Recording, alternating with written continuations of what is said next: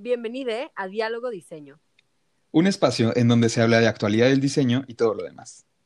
Yo soy Lucía Tri. Y yo, Saúl García.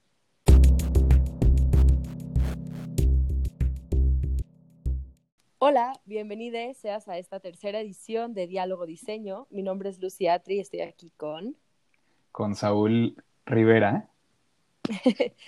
Y el día de hoy vamos a estar trabajando el tema de diseño e identidad y un, poquito recopilando o haciendo, haciendo, una pequeña síntesis de lo que vimos el podcast pasado. Eh, pues estuvimos hablando acerca de, de, las múltiples definiciones del diseño, ¿no? Y diseño industrial y diseño sin apellido. Eh, y un poco la idea ahora es empezar a ahondar en esto que, que nosotros estamos llamando diseño e identidad. Eh, Vamos igual, igual que la vez pasada, a partir de tres autores, eh, vamos a explicarlos un poco y vamos a trabajar sus posturas y pues, como siempre, venimos a platicar diseño. Así es, Lucy. venimos a platicar diseño, venimos a despertar dudas, venimos a intentar respondernos entre nosotros las que tenemos, que son un montón. Y pues, ¿qué te parece que vamos empezando un poquito con el tema? Em, creo que lo que vamos a estar intentando responder eh, con este episodio es cómo es el diseño alrededor del mundo. Con esto quiero decir eh, las modificaciones que tiene, las diferencias que hay entre la concepción misma del diseño, cómo ha evolucionado, porque pues así como todo se desarrolla distinto por latitudes y por países y por geografía, el diseño también lo hace. Y una pregunta que podría ser un poco política es el que mm, qué tan parejo está el suelo para el desarrollo del diseño y para el, potencial de innovación que hay en, el mundo, ¿no? Sí, me, encanta, me encanta cómo lo formulas porque además pues tiene mucho que ver con, con tu área de interés, ¿no? Este, igual estaría interesante, Saúl, que nos platiques un poco de, de hacia dónde estás investigando ahorita y de esa forma también podemos ir, este, no sé, perfilando un poco la plática del día de hoy hacia ese tipo de intereses que a mí me parece fascinante. Ya de plano vamos a dejar salir el sesgo. ya de em, plane. Pues, pues está bien, mira, lo que yo estoy investigando ahorita es em, qué tanto afecta el colonialismo al diseño particularmente en México, un poquito expansivo hacia América Latina, hacia, em, pues sí, este subcontinente que tanto han saqueado, por decirlo de alguna manera.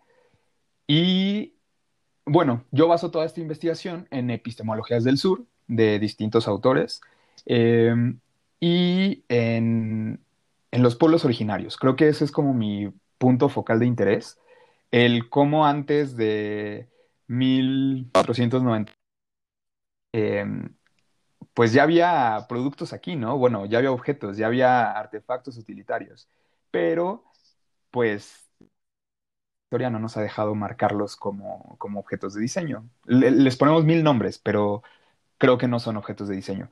Entonces, pues por ahí voy investigando y, y sí, como dices, creo que este tema me, me cae bastante bien. Sí, totalmente. Además, cuando se está hablando como de identidad eh, y de identidad nacional, ¿no? Que creo que es un poco lo que trabaja nuestro primer autor, em, que es este personajazo, se llama Guy Julier. Eh, es profesor de la Universidad de Brighton, es investigador eh, de diseño contemporáneo, también colabora en el Victoria and Albert Museum. y básicamente su, su línea de investigación está en cultura del diseño, ¿no? Y pues justamente esto que mencionas, como de las, de, de qué tanto, este autor como que se clava mucho en, en la identidad nacional. Eh, particularmente el texto del que vamos a estar hablando de él, lo voy a presentar. Eh, se llama Más allá de las fronteras, historia del diseño, transnacionalización y globalización. Y es un texto que se escribió en el 2010, lo cual pues, hace una década, ¿no? Pero, pero aborda temas muy ricos y muy interesantes. Creo que, que se que se mete a, explorar cómo existe este concepto de identidad nacional en el contexto global, ¿no? En el contexto de la globalización. O sea, estamos ahorita y más ahorita que nunca en este contexto de, de Zoom, ¿no? Y de, del podcast y de conocernos a través de píxeles, ¿no? Estamos hiperconectados desde un lugar. La globalización nos ha permitido creer que somos ciudadanos del mundo pero entonces no tenemos una nacionalidad, no tenemos una identidad nacional marcada.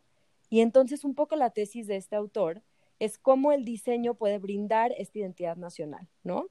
Este, Saúl, creo que justo va muy, muy cerca de lo que estás diciendo tú ahorita hablando de, de este tema de, de, de, lo ancestral, ¿no? Y de los objetos utilitarios que estaban antes del colonialismo, que eran muy propios del lugar y del espacio, ¿no? Que se habitaba. Así es. Que representaban una identidad, ¿no? Sí, eh, y, y, eso lo podemos ver todavía reflejado en muchísimas partes del mundo. Creo que, eh, como dices, ya somos habitantes del mundo, ya nos movemos por todas partes eh, con mucho mayor facilidad que, que, antes. Y hemos dejado un poco esto de el diseño alemán, el diseño eh, francés, el diseño nórdico. Lo seguimos viendo y seguimos haciendo referencia a ello, pero ya está en todas partes. Y ya hay un, una, un diálogo y una, eh, un intercambio de, de, ideología entre todos los países del mundo, entre todas las escuelas de diseño. Y entonces es así, es así que de repente vemos un mueble 100% hecho en México que parece sacado de un bosque de Suecia, ¿no? O, o, o viceversa, nos vamos eh, a una feria de diseño en Italia y entonces empezamos a ver que ya hay rasgos latinoamericanos en los bordados de los cojines de alguien que propuso algo en, en no sé, Alemania. Entonces, eh, justo esta globalización, como lo dices, empieza a desteñir un poco los límites de lo que es eh, eh, nacional para alguien, pero por otro lado, justo con esta intención de búsqueda de pertenencia y, y, y, de todo lo que estamos necesitados, empezamos a ver dónde sigue habiendo esa identidad nacional, ¿no? Y, y dónde empieza a haber eh, pues cosas ya con un tinte más étnico, que es lo que creo que actualmente está dictando los parámetros de, de los diseños originarios de cada país. Sí, sí, sí, y ahí podríamos ahondar como en este tema de la sobre, ay, siempre lo digo mal, pero exotización, ¿no? Sí. O sea, como este tema de, de volver exótico algo muy particular. Y creo que es también un síntoma de la carencia de identidad que estamos teniendo frente a la globalización, ¿no? Y esto se puede ver desde muchísimos autores que trabajan el pensamiento moderno, hipermoderno, ¿no? O sea, tenemos a Bauman que nos dice, no, pues es que somos todos líquidos, ¿no? Y nos vamos definiendo a partir de lo que compramos. O Lipovetsky, que dice que precisamente lo mismo, o sea, que estamos generando y creando y construyendo nuestra identidad a partir de una serie de bienes asequibles. Y entonces es muy difícil construir esa identidad propia en un contexto global a partir de objetos que ni siquiera están hechos propios de un lugar en particular, ¿no? Yo pienso, por ejemplo, en este tema del outsourcing, ¿no? O sea, ¿cuántas cosas tenemos, cuántas cosas tenemos en nuestra repisa, en la repisa más chiquita de la casa, que son productos que dicen, no, sí, esto sí es como 100% hecho, o sea, 100% la, la idea de lo que es el diseño en México, pero de pronto te das cuenta que está hecho, ni siquiera está hecho acá. O, por ejemplo, ¿cuántos objetos no tenemos? Voy a dar un ejemplo muy, muy, muy particular, muy burdo, el celular. O sea, nuestro celular está, la materia prima está eh, eh, extraída de cierto lugar y luego está, se produce en otro lugar y luego se ensambla en otro lugar y luego lo recibes y el iPhone dice Made in California, cuando no es verdad. No, o sea, designed in California, sí, pero está hecho en todo el mundo. Y lo interesante es que no, e, esas culturas, o digamos, esa riqueza de países, no permea en el diseño que compras. Permea en la producción del diseño que compras, pero no en el diseño que estás comprando. No sé si eso hace sentido. Sí, sí, sí hace sentido, bueno, por lo menos para mí.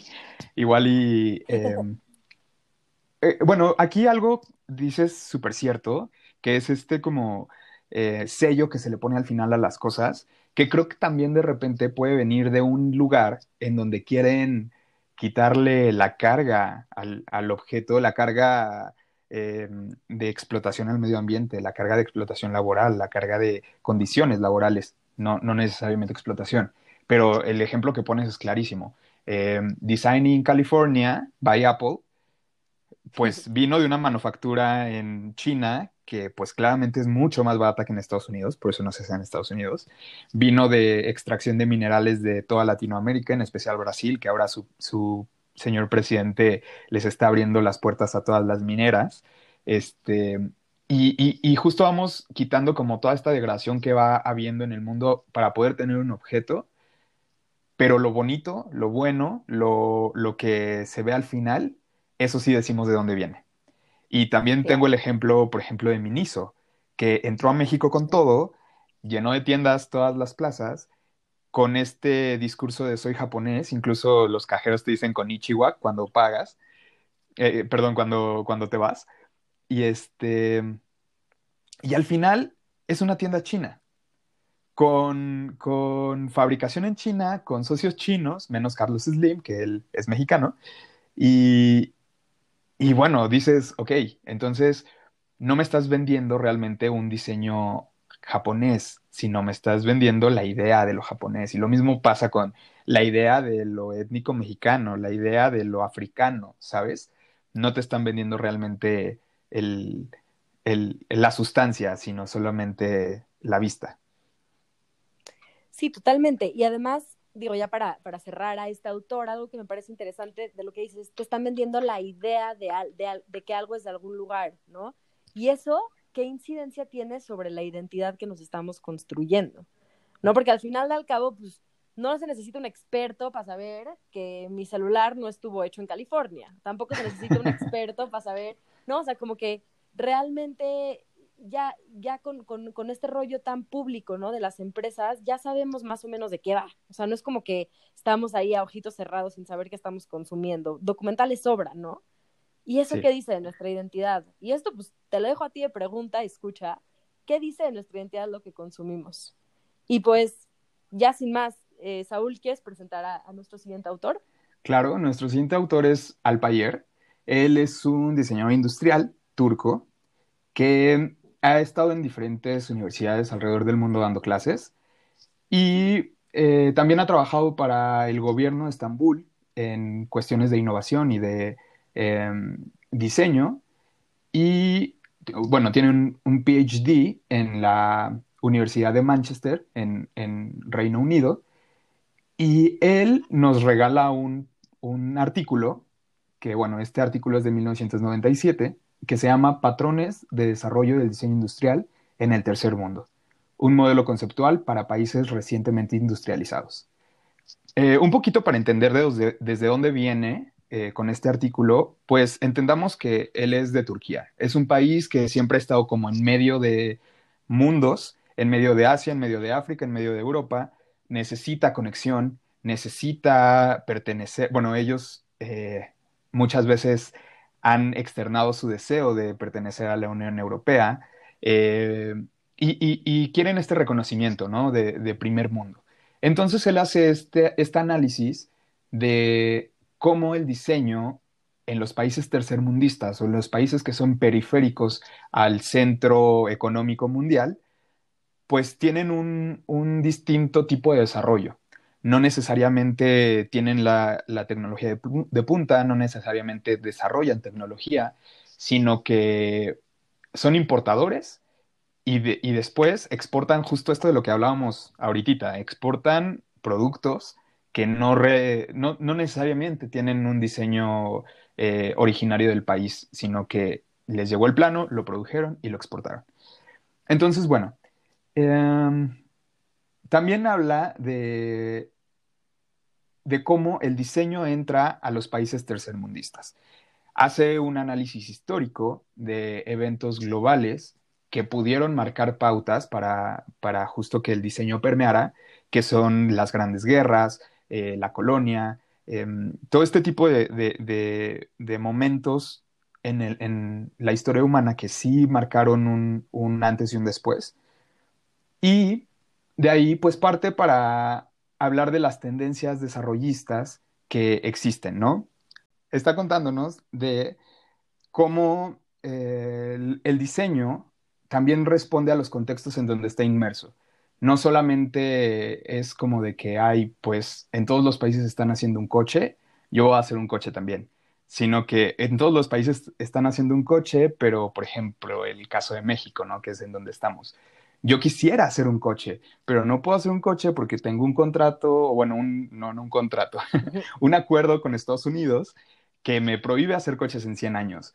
no tengo inversionistas eh, locales porque también hay otro acuerdo que dice que para los autos solo va a haber inversión extranjera. Y ese tipo de trabas empiezan a hacer que los países tercermundistas, que bueno, valga eh, la aclaración, no me encanta el término, pero bueno, en los países tercermundistas eh, se empiezan a atrasar, entre comillas, ¿no?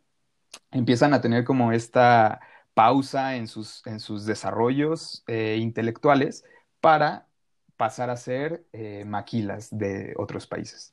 Sí, que, al final condicionan, no, condicionan y estas condiciones son peligrosísimas, ¿no? Porque parecen como contratos así súper relucientes de sí, va a venir, eh, no estoy familiarizada con, con cuáles fábricas de coches vinieron a instalarse aquí en México, ¿no? Pero viene tal fábrica X o Y o Z, se instala acá, presenta como unas oportunidades de trabajo y de pseudo desarrollo, entre comillas, muy, muy, digamos, como brillositas y muy luminosas, pero de repente se vuelven unas condiciones sociales importantes, ¿no? Que ahora lo que tú decías de todos los contratos, yo no tenía idea, y que llega un punto en donde te dicen como, ah, sí, o sea, estás muy bien, prodúceme lo que yo te pido, pero no se te ocurre innovar en, lo que tú quieres, ¿no? Un poco, esas son como las condiciones.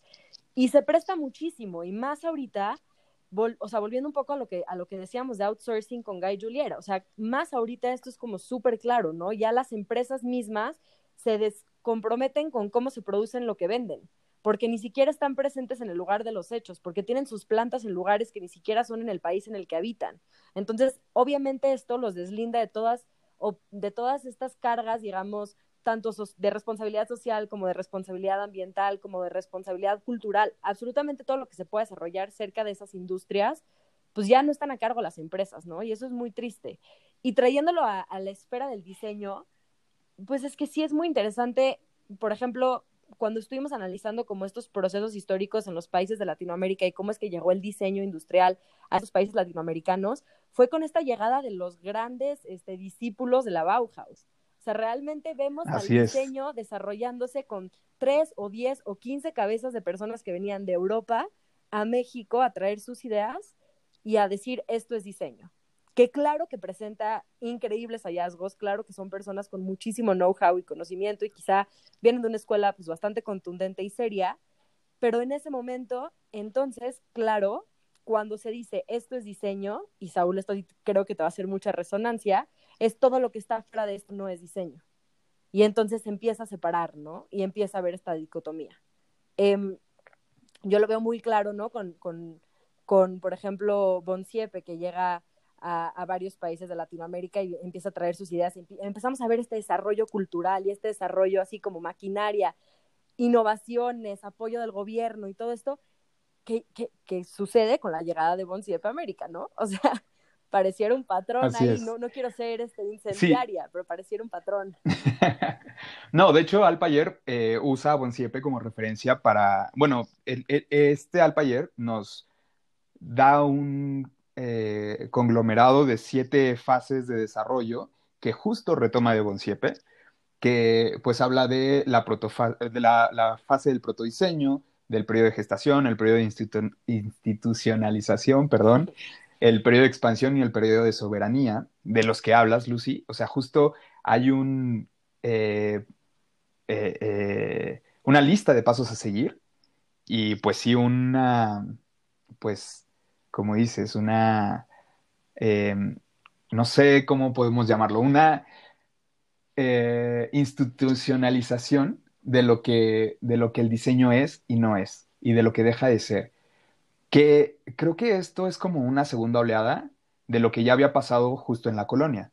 Cuando llegan eh, los europeos a todo el mundo, porque también Europa llega a todo el mundo, llega pensando que los naturales de los lugares tienen que hacer las partes manuales, porque los naturales no conocen las tecnologías europeas, no conocen las instituciones europeas, y entonces necesitan hacer lo que se les dice para poder ser funcionales en la nueva sociedad que se está gestando. Entonces creo que es como una segunda oleada de eso mismo, justo eh, cuando empieza esta globalización, y, y pues se ve claramente, ¿no? Y como dices, todo este tipo, eh, proceso de evolución del diseño es valiosísimo porque nos ayudó a, desarrollar cosas increíbles, pero em, sí es limitativo y si es excluyente. Definitivamente, definitivamente. O sea, definitivamente. Y esto creo que, no, es que, es que sí, o sea, no, no, no me tocaba a mí decirlo, creo que lo tenías que decir tú porque pues, está en tu línea de investigación, pero es que es muy claro, ¿no? Y esto, pues también tiene mucho que ver con esta identidad nacional, ¿no? Y hablar, yo dejo esta pregunta abierta, ¿no? ¿Qué significa para ti el diseño mexicano? O sea, ¿qué es el diseño mexicano? O sea, si tú sales de este país y le preguntas a los extranjeros qué es el diseño mexicano, normalmente la respuesta que vas a recibir va a ser una referencia de la artesanía mexicana. Es así, es así, ¿no?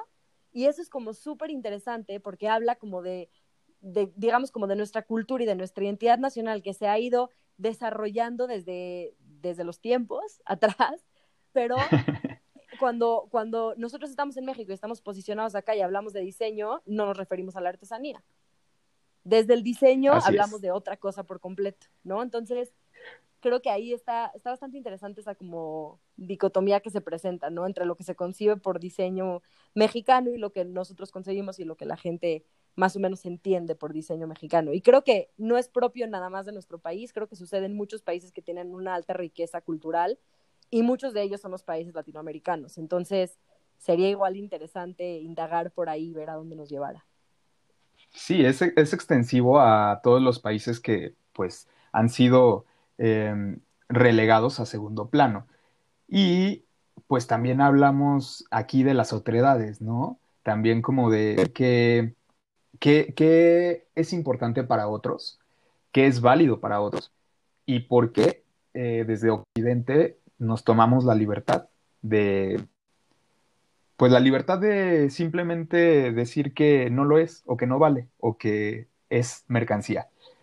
Y bueno, si quieren, cerramos con esto al taller, nos pasamos a Sisen Mihaly. Sí, les presento a mi compadre, Sisen Mihaly. No, la verdad, me, encanta este autor. Se llama Mihaly Sisen Mihaly. Es un psicólogo húngaro y americano. Eh, es de los primeros en, en acuñar el término de flow, eh, pero flow no en el flow así buena onda hipioso que se están imaginando, este, sino más bien como este estado de fluidez entre la conexión del talento y la productividad, ¿no? Y pues me encanta porque aborda el tema de diseño desde la psicología y es bastante interesante porque es como una nueva mirada a lo que ya más o menos teníamos presupuesto, ¿no? Em, el texto que vamos a estar, eh, del cual hablaremos de él hoy, se llama Design and Order in Everyday Life, diseño y orden en el día a día o en la vida del día a día escrito en 1991. Y pues es un texto bastante interesante, es un artículo, me parece que está en Design Issues, la revista, em, pero precisamente lo que hace es habla de cómo el arte, o sea, aparte de la tesis de que el arte eh, propone un orden al caos que es la vida, ¿no? Y entonces posiciona el diseño cerca de eso, y que el diseño propone un orden a la experiencia de la vida. Y a partir de ahí conduce un experimento, ¿no? Y lo que hace es entrevistar a una muestra significativa de personas y les pregunta sobre los objetos que están en su casa, o sea, objetos puntuales, como nuestros objetos de la semana, que evaluamos acá, igual. Y pues básicamente lo que van haciendo es como rebotar estas ideas y les preguntan como qué tan significativo es o qué es lo más importante. Y esto lo, lo comparan, digamos, con estos objetos de estética.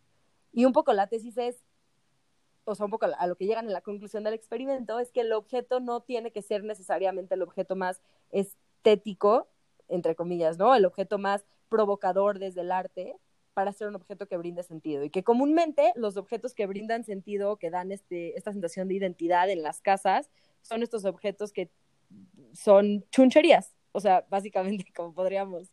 Regalitos y recuerditos. Regalitos y recuerditos que tienen un cero uso estético, quizá un, un más bien es un discurso de experiencia y de, de afectividades, pero no es tanto eh, un rollo del buen diseño o del buen arte en esos objetos. Sí, caray. Em, y pues estaría bueno que ahorita te tomes un minuto, tu querido eh, radio escucha, no, no son radio escuchas porque no están escuchándonos en el radio. Pero bueno, tú que me estás escuchando, tómate un segundo y piensa en un objeto que en serio te guste mucho, en un objeto que quieras. Un objeto que si llega el día de mañana y se te rompe, te, vas a, sentir mal por eso.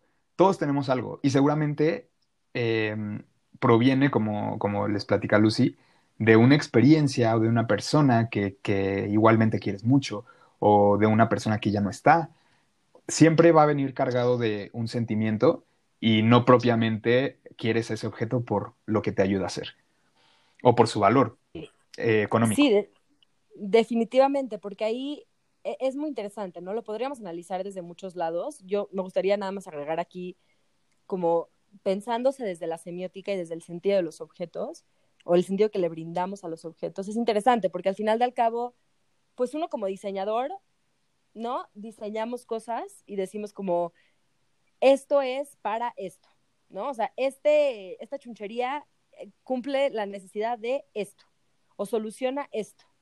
Y de repente existen estos como canales de, de apropiación y de resignificación que ya no son propuestos por el diseñador, que es más bien desde la experiencia de la persona que lo está usando y de la persona que vive ese objeto.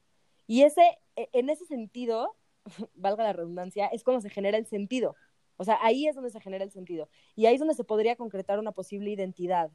Yo creo que la mayor identidad en el objeto no es desde que lo compras, es desde que lo vives y desde que lo usas. Y entonces este objeto ya quizá era un, no sé, un candelabro que te regaló tu bisabuela, que fuiste a su casa y que a lo mejor tienes ni una sola vela en tu casa y ese candelabro lo usas como pisapapeles, ¿no?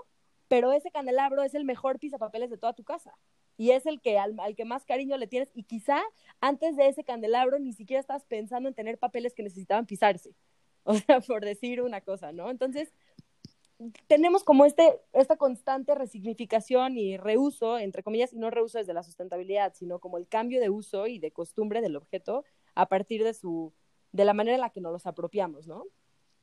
Un ejemplo de diseño clarísimo, y creo que este hombre lo tenía este súper, súper en el radar, pues es el exprimidor de limones de Stark, ¿no?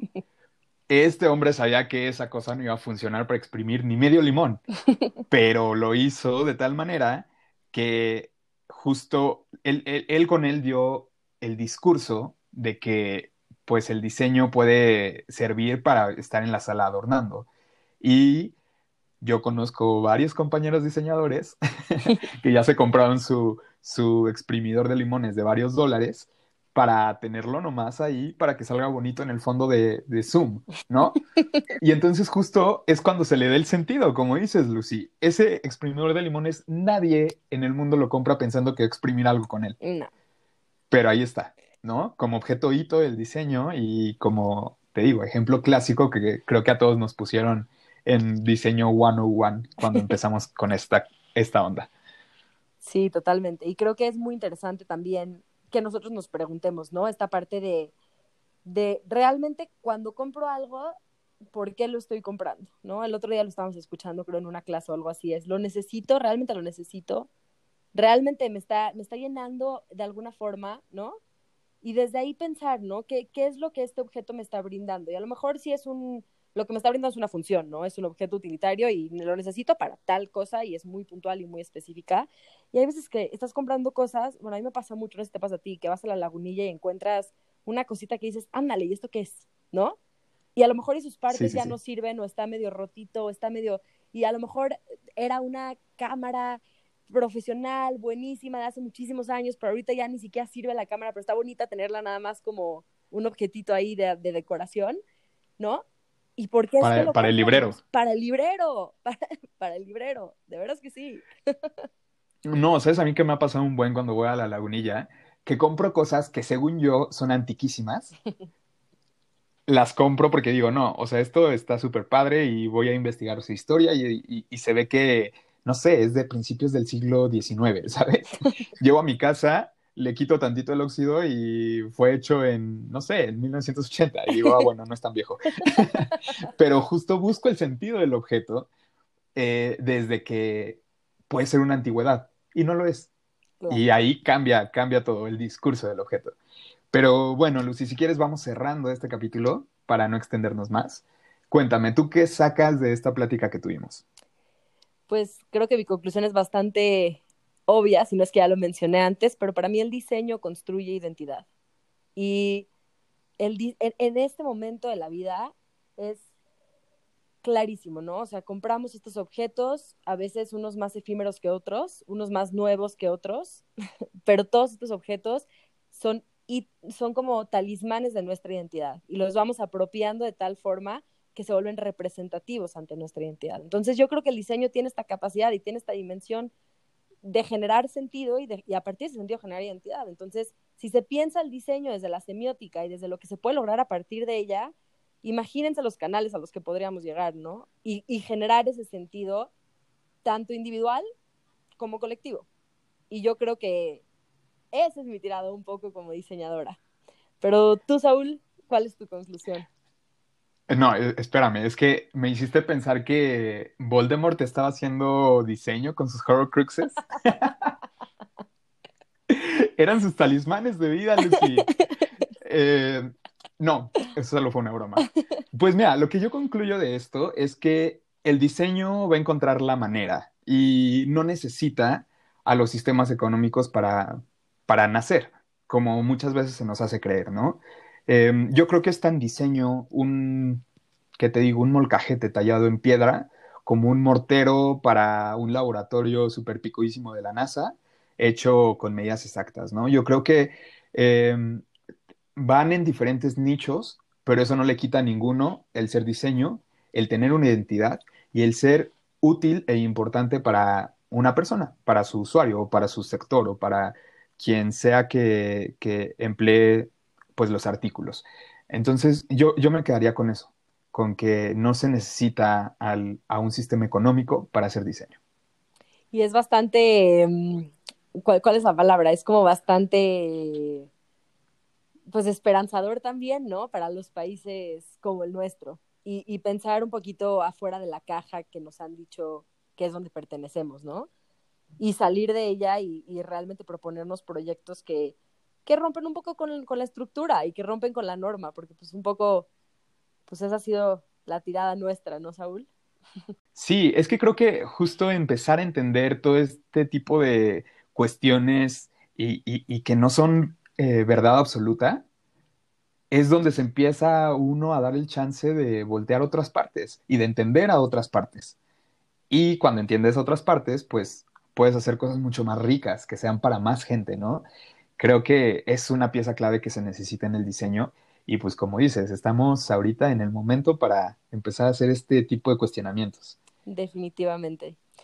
Eh, y pues bueno, antes de despedirnos, nos dejamos un poquito con, con esta con este, ¿cómo se puede decir? Como, digamos, como una especie de pista sobre lo que vamos a estar platicando en la siguiente sesión, que ya va a ser, hemos hablado hasta ahora de lo que consideramos el diseño como disciplina. Ahora estamos hablando del diseño y de la identidad. Y en la próxima sesión estaremos hablando acerca del diseño, pero ya insertado en un contexto, en un, en un contexto social, ambiental, en un sistema de, de, de, de convivencia, digamos y ya sacándolo un poco del objeto como tal y hablando del sistema que propone el diseño industrial. ¿O no, Saúl? Sí, así es. Y también vamos a estar platicando un poco de lo que conlleva diseñar, ¿no? El, tipo de mm, eh, repercusiones que puede tener el simple hecho de decidir poner eh, una tapita o no en una cosa. Y, cómo todo esto, como dices, escala a un eh, nivel de sistema. Se, pierde la individualidad del objeto. Pero bueno, ya vamos a platicar de eso mucho, mucho, mucho más a profundidad del siguiente episodio. Y pues muchas gracias a ti que nos estás escuchando. Muchas gracias, Lucy, por estar aquí acompañándome en otro episodio. Muchísimas gracias, Saúl, y muchísimas gracias por escucharnos. Nos vemos en la próxima.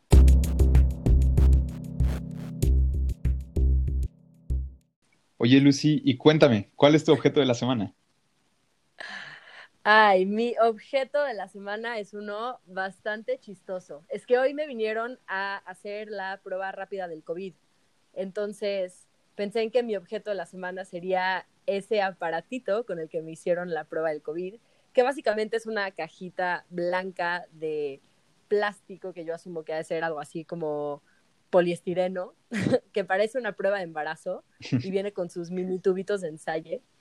Este, pero me pareció muy interesante porque pues, es un avance tecnológico bastante, bastante rápido, ¿no? Para lo que ha pasado y todo viene en una bonita caja, súper linda, con instrucciones de cómo hacer la prueba rápida del COVID.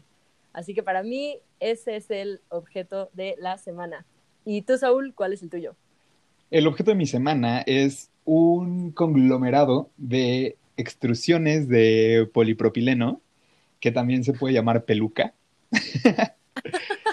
y es el objeto de, mi de la semana porque me puse a pensar, bueno, es una peluca, quiero que sepan, de 20 pesos para las fiestas, pero me, me impresiona el poder que tiene un solo objeto de cambiar toda la personalidad de una persona, de empoderar a alguien, de mover vidas, de, de, incluso de hacer que te la pases más divertido en la fiesta, ¿sabes?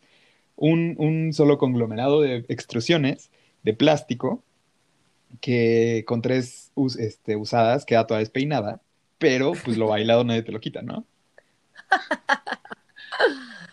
Estos fueron nuestros objetos de la semana. Si ustedes quieren participar, no olviden publicar en Instagram o en Twitter bajo el hashtag objeto de la semana y nos pueden tallar en arroba diálogo.diceno en Instagram y en Twitter.